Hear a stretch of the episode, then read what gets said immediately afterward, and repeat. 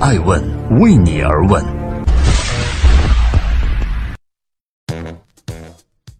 Hello，大家好，二零一九年的三月七日，星期四，爱问人物创新创富，我是爱成，欢迎大家的守候。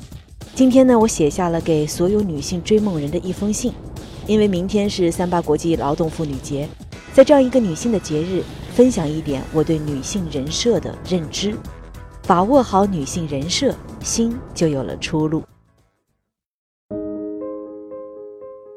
作为一个女性。我们可能的人设多半是女儿、女同学、女朋友、女员工、女同事、母亲、女邻居、女司机、女创业者、女企业家、女顾客等等，不一而足。面临工作和生活多重的压力，各位奔跑在路上的女性追梦人，如何把各种角色都扮演好呢？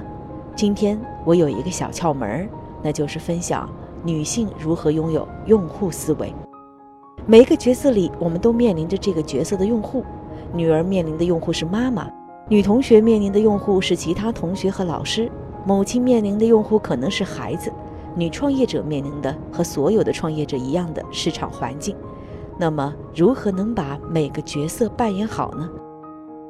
其实不难，那就是搞清楚这个角色的人设，搞清楚这个角色面对的用户对这个人设的期待。然后对着这个期待给予所需，什么是给予所需？那就是给予用户需要的人物设定，而不是自己以为的用户需要。举个例子吧，作为母亲面对孩子，搞清楚具体这个孩子对于母亲人设的期待是陪伴，也许另外一个孩子对于母亲人设的期待是支持。等等，然后针对性的给予所需，而不是给予你认为的，比如监管，比如宠爱，那么亲子关系就会非常和谐。在和谐的亲子关系中，双方都会得到满足和进步。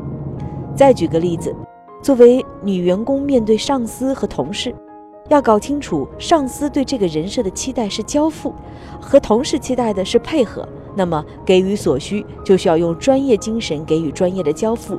用共情的心态给予积极的配合，而不是比较，不是责难，那么职场关系就会非常融洽。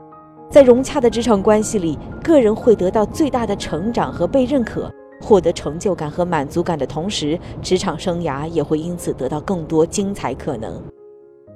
这里是正在播出的《爱问人物》，我是创始人艾诚。今天是二零一九年的三月七日，人称国际女神节。在三八妇女节的前一天，我想分享两封特别的写给女人的信。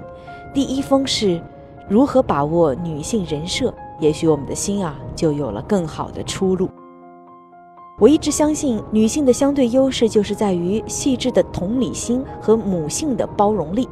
当我们把这样的特性用在思考每个角色中的人设，并且给予所需的时候，抛开虚荣和嫉妒，你就会发现情绪变好了，关系变好了，做事情的结果也变好了，好像整个世界都变好了。而我就是用这个窍门，做爱问的创始人，来面对爱问的客户、爱问对话的人物、爱问投资的公司，而我从中也觉得非常的快乐。在此。祝每一个奔跑在路上的追梦人，用这个小窍门奔跑得更加和谐融洽，早日实现自己的梦想。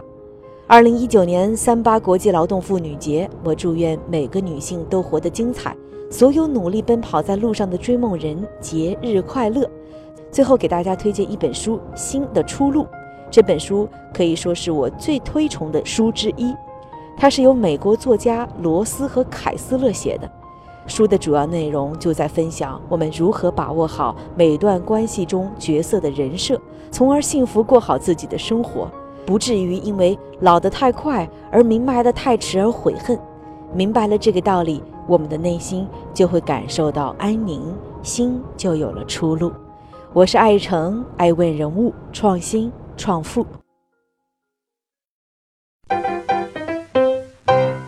爱问。是我们看商业世界最真实的眼睛，记录时代人物，传播创新精神，探索创富法则。